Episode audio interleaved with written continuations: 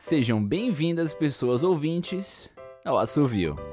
Hoje, temporada 5, episódio 6, Pequeno Coração Sombrio, de Mônica Beatriz. Os ossos dele estão separados, quebrados em pedaços pequenos demais para serem reunidos, misturados a lixo comum. Mas ossos não têm consequência. A ciência que entende tão pouco já diz isso. Com o mínimo de orientação, ossos voltam a se juntar. O que realmente importa, a ciência e a magia sabem, são as partes insubstituíveis, aquelas que não podem ser refeitas. É por isso que seu pequeno coração sombrio está enterrado nas raízes da velha árvore. É por causa do poder dele que, no centro da floresta, o chamado alcança quem passa pelas margens.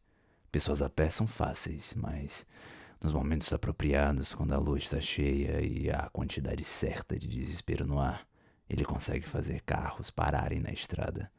Os motoristas deixam o motor ligado, as portas destrancadas e a chave no contato. Suas batidas e seus sussurros servem como guia, orientando os hipnotizados pela trilha formada pelos passos dos anteriores. Na maior parte das vezes, é um caminho só de ida. A árvore onde a trilha termina, é gloriosa e aterradora.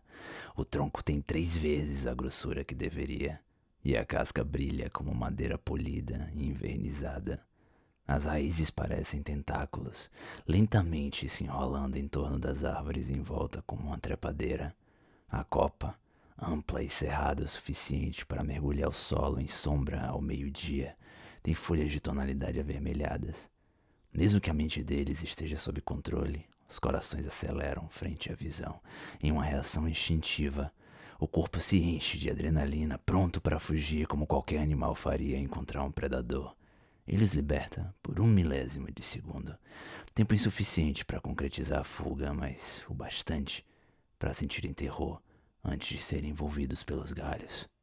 O medo, ele acabou por descobrir, torna-os um alimento melhor.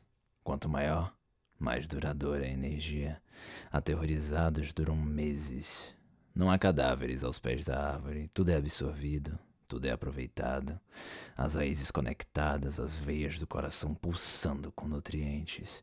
Os carros ficam na estrada até serem rebocados. Quando está forte o suficiente, pega um corpo emprestado. Não é possessão, quando o que realmente está possuído é a árvore. Os galhos tocam o rosto da pessoa com delicadeza, cuidadosos para não deixar marcas, e drenam apenas uma fração do que costumam. Depois, coloca-os de volta em suas rotas de corrida, em seus carros, flexiona seus dedos, recordando como era ser humano. É poderoso em sua forma atual, mas costumava ser muito mais. Mais do que humano, era quase um deus. É difícil pensar com clareza quando se é um coração embaixo de uma árvore. Tudo é resumido a emoções e impulsos básicos: fome, sobrevivência, raiva. Nos corpos emprestados, ele tem espaço para pensamentos complexos.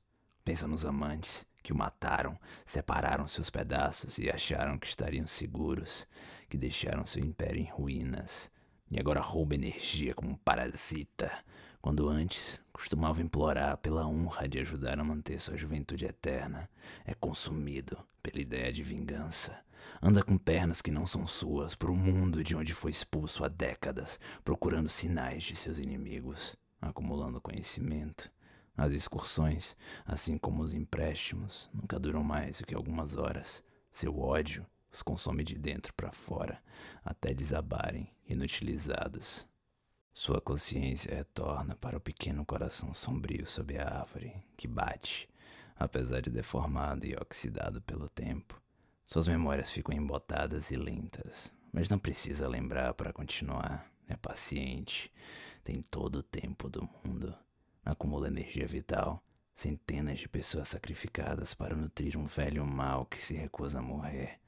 Sabe que, mesmo que não encontre os amantes, em algum momento vai se tornar poderoso o suficiente para que eles o encontrem, e mesmo que não consiga destruí-los, toma alegria no fato de que, ao verem o que se tornou, vão se arrepender da ingênua generosidade que os moveu a atender seu último pedido e enterrar seu coração aos pés da árvore. Meu nome é Ariel Aires e essa foi Pequeno Coração Sombrio, de Mônica Beatriz, aqui no Assovio. Até a próxima!